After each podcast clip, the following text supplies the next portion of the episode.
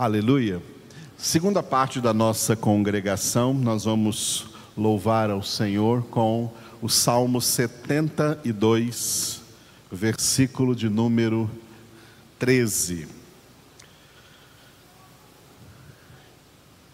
E nessa meditação e oração que vamos fazer, nós vamos orar pelo Luiz Guilherme, filhinho da Ana Paula, que hoje completa mais um ano de vida, nesse dia 25 de abril. Né? Que o Senhor abençoe o Guilherme, em nome de Jesus. Glória a Deus. E claro, vamos orar por todas as necessidades dos irmãos aqui presentes e dos irmãos que estão em casa e de todos que estão necessitando de um toque especial de Deus, de uma provisão especial do Senhor. Como Paulo diz em Filipenses 4,19: O meu Deus é poderoso para suprir em Cristo Jesus a cada uma das vossas necessidades. Aleluia.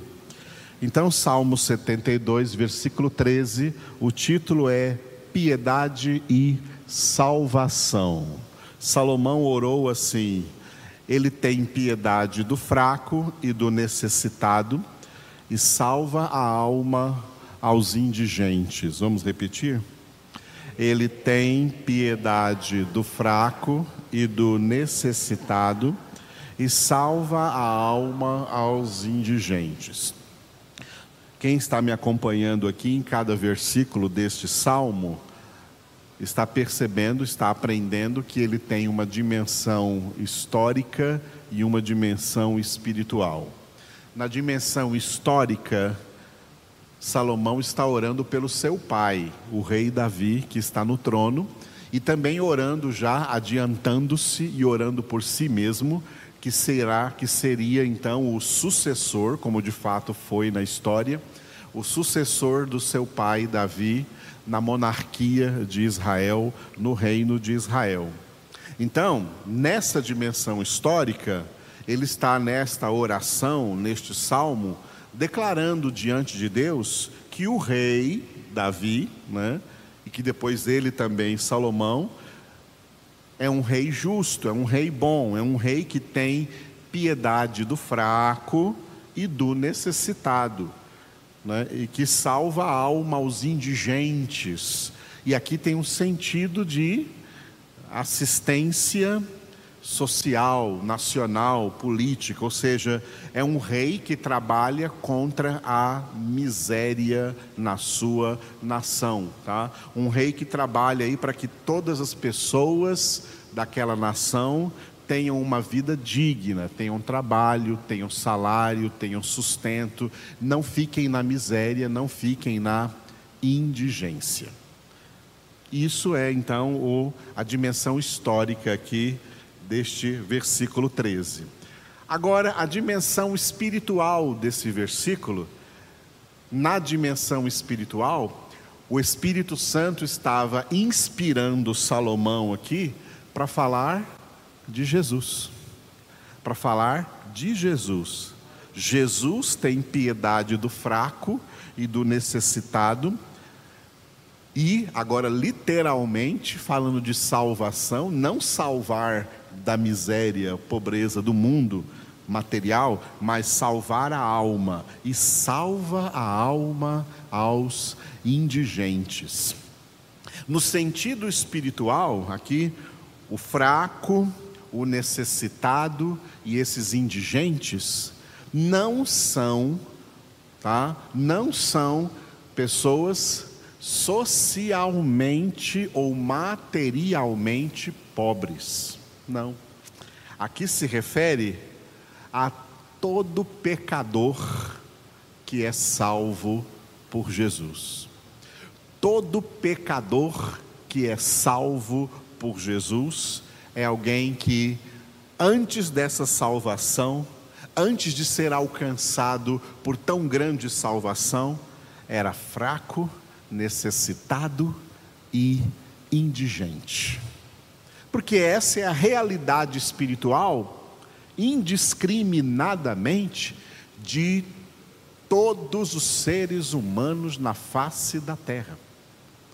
materialmente, financeiramente, nem todos são fracos, necessitados indigentes. Tem muita gente que tem o seu trabalho, que tem o seu dinheiro, que tem os seus bens, que tem os seus tesouros materiais, e tem, claro, muita gente na situação de fraqueza, de necessidade e mesmo de indigência, de miséria, que precisam ser assistidas neste mundo, porque isso será cobrado especialmente dos administradores das nações, que ocupam um cargo político não para se fazerem de bonitinho perante os outros, mas para providenciar que não haja cidadãos vivendo na miséria, que todos tenham uma vida digna na presença de toda a sociedade e de Deus que está assistindo tudo isso.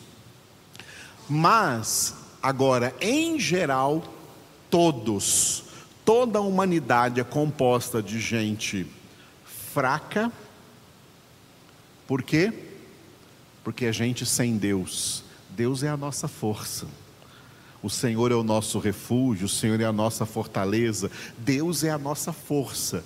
Quem está, como Paulo diz em Efésios capítulo 2, versículo 12 ou 13, sem Deus no mundo, sem Cristo, sem esperança, sem Deus no mundo, é gente sem força, é gente fraca, estão fracos, decaídos, tão fracos que o diabo domina sobre eles e por isso o mundo inteiro jaz no maligno. O diabo é o príncipe deste mundo, domina essa humanidade toda porque é uma humanidade fraca, uma humanidade sem Deus, sem força espiritual para vencer o pecado, para vencer o império das trevas, para vencer o diabo, eles não vencem, eles são escravos e escravos passivos, até mesmo chamados na Escritura de espiritualmente mortos,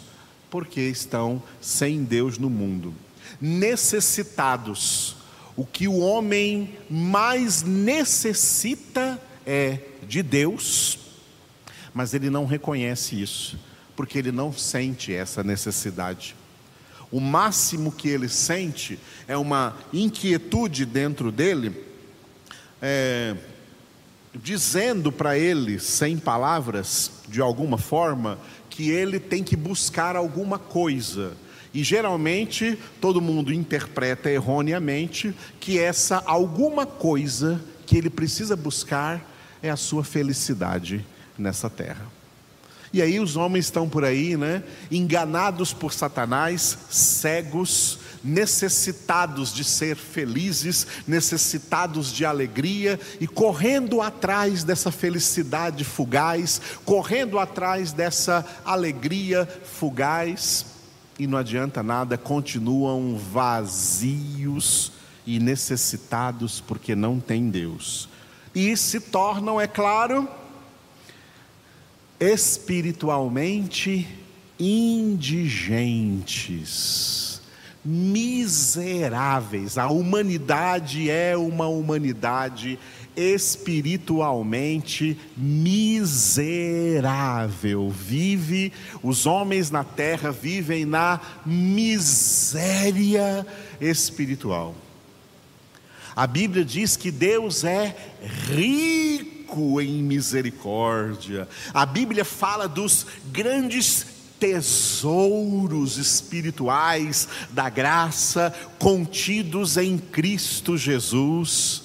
E o mundo inteiro está vivendo na miséria espiritual, sem experimentar os tesouros da sabedoria, do conhecimento de Deus, do amor de Deus, da graça de Deus. São indigentes. O mundo é cheio de indigentes. E todos já vêm ao mundo nessa situação. A situação de pecado define o homem, tá? Isso é o que se chama na Bíblia, sabe, de antropologia bíblica, ou seja, a doutrina bíblica que traça o perfil do homem, o perfil do ser humano. O ser humano é um ser fraco, necessitado e indigente, porque é um ser que já vem ao mundo sem Cristo, sem esperança, sem Deus, sem salvação. E é dessa situação terrível, dessa situação de fraqueza, de necessidade e de indigência espiritual, que o Senhor tira aqueles que Ele escolheu em Cristo antes da fundação do mundo para não serem mais fracos, nem necessitados, nem indigentes espiritualmente, mas sejam santos e irrepreensíveis diante dele em amor. Esse é o significado da primeira palavra que Jesus oficialmente pregou. Quando Jesus começou o seu ministério, ele fez ali algumas introduções, mas a primeira palavra a primeira pregação oficial que Jesus fez aos seus discípulos foi a que ficou conhecida como o Sermão do Monte, ou Sermão da Montanha. E a primeira coisa que Jesus disse no Sermão da Montanha, ficou registrado em Mateus capítulo 5, versículo 3, e eu já troquei a palavra bem-aventurados que vem na Bíblia pela palavra correta. Benditos os humildes de espírito, porque deles é o reino dos céus. Vamos repetir? Benditos os humildes de espírito, porque deles é o reino dos céus. Aleluia. Só uma explicação básica. Quando você lê na Bíblia reino dos céus, isso aqui é uma explicação básica, tá? Que é necessária por causa da literatura que é a Bíblia Sagrada, respeitando as línguas originais, assim por diante, né? Quando você vê na Bíblia Reino dos Céus, em primeiro lugar, a palavra céus, ela não precisava estar no plural, tá? Estaria correto se estivesse escrito assim: Reino do Céu, Reino do Céu. Ela não precisaria estar no plural. Por que, que ela aparece no plural? Reino dos céus. Porque a Bíblia, ela primeiramente foi escrito o Antigo Testamento em hebraico e o Novo Testamento foi escrito em grego. Mas antes do Novo Testamento ser escrito em grego, os apóstolos, como Mateus, ouviram Jesus. Mateus estava lá ouvindo o sermão da montanha e Jesus falou em aramaico, que é uma língua mãe da língua hebraica, então muito semelhante à língua hebraica. E no aramaico e no hebraico existem muitas palavras, existe um dicionário de palavras que em português é como em português a palavra lápis, que é lápis no singular e lápis no plural. A palavra ônibus, que é um ônibus no singular é ônibus, e de dois para frente continua sendo ônibus. Ou pires, né? aquele pires de pôr a xícara, pires no singular, pires no plural. Pelo menos três eu me lembrei agora em português, deve haver mais em português. Mas em hebraico são muitas palavras desse jeito, tá? Muitas palavras em hebraico, elas são a mesma palavra no singular e no plural. E os tradutores da Bíblia para outras línguas, nessa hora se confundem. Não é? Nessa hora se confundem e acabam então preferindo usar o plural, tá? usar o plural. Por exemplo, a palavra menos quando se refere a Deus. A palavra Deus em hebraico é Elohim. Nós cantamos no primeiro cântico ali, Elohim. Elohim serve para Deus e a mesma palavra serve para deuses. A palavra água é maim e serve para águas, água e águas. A palavra céu é shamaim e serve também para céus. Então, os, os, tradutores da Bíblia, quando foram traduzir, se confundiram, e algumas vezes, na maioria das vezes, eles fazem uma opção pelo plural. Já no primeiro versículo da Bíblia, ó, no princípio criou Deus os céus e a terra. Não, no princípio criou Deus o céu e a terra. Esse é o correto. Por que em português colocaram os céus? Por causa dessa confusão de tradução, tá? Mas é o céu, porque ali em Gênesis capítulo 1, versículo 1, está falando só desse céu cosmológico visível, o universo. Quando fala em Gênesis 1:1, no princípio criou Deus o céu e a terra, equivale dizer assim: no princípio criou Deus o universo inteiro, e nesse universo inteiro, cheio de galáxias, ele colocou aí um planetinha chamado Terra, que é onde nós vivemos, aonde ele estabeleceu os limites da habitação do homem. OK? Então, reino dos céus ali é reino do céu. E por que não fala logo reino de Deus? Por que, que Mateus não escreveu aqui reino de Deus, ao invés de falar reino do céu? Por que não colocou logo reino de Deus? Porque Mateus estava escrevendo esse evangelho para evangelizar judeus. O primeiro propósito do apóstolo Mateus ao escrever o evangelho era evangelizar judeus. E Mateus, entendendo a linguagem dos judeus, que os judeus tinham medo de falar a palavra Deus ou de falar o nome de Deus e pecar contra o terceiro mandamento: não tomarás o nome do Senhor teu Deus em vão. Então, muitas vezes substituíam o nome de Deus por outro nome, e até falava Shamaim, ou céu, céu. Então, ao invés de falar reino de Deus, reino do céu. Ou, nas, nos tradutores que traduzem no plural, reino dos céus. Vocês já ouviram por aí, né, em algum lugar, alguém falando assim, né, que os céus nos ajudem. Quando, fala assim, quando a pessoa está falando que os céus nos ajudem, está querendo dizer que Deus nos que Deus nos ajude. Então a palavra céu substitui aí a palavra Deus. Mas aqui de fato é reino de Deus. E Jesus começa a pregação dizendo assim, ó: Sabe de quem é o reino de Deus? O reino de Deus não é de todo mundo. O reino de Deus não é de toda a humanidade. Até poderia ter sido, se não existisse o pecado.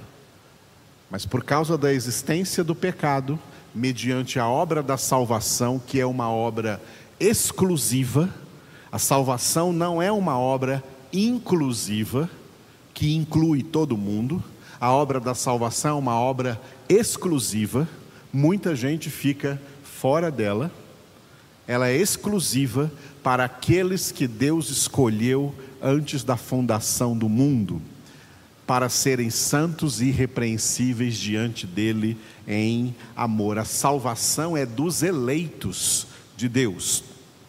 Esses eleitos de Deus, que, como todo o restante da humanidade, veio, vieram ao mundo em estado de pecado, portanto, vieram ao mundo, como nós lemos no Salmo 72, 13, fracos, necessitados, e espiritualmente indigentes, mas diferente dos outros do mundo, são pessoas que Deus dá a elas a sensibilidade da sua realidade espiritual de indigência e elas então reconhecem lá no seu interior que são pobres. É isso que Jesus quis dizer com benditos os humildes de espírito. Quem são os humildes de espírito? São aqueles que experimentam no seu interior a revelação da sua fraqueza, da sua necessidade, da sua indigência espiritual? São aqueles que são convencidos pelo Espírito de Deus, desde o momento em que o Espírito de Deus os convence de pecado, convence também que eles são totalmente dependentes de Deus. Deles é o reino dos céus. Porque o restante da humanidade é de gente fraca, necessitada, espiritualmente indigente, mas eles não sentem isso. Eles não se convencem disso. Eles estão bloqueados interiormente, espiritualmente bloqueados. Eles não são humildes de espírito, eles não reconhecem a sua realidade. Pelo contrário, ficam aí pelo mundo se achando tá?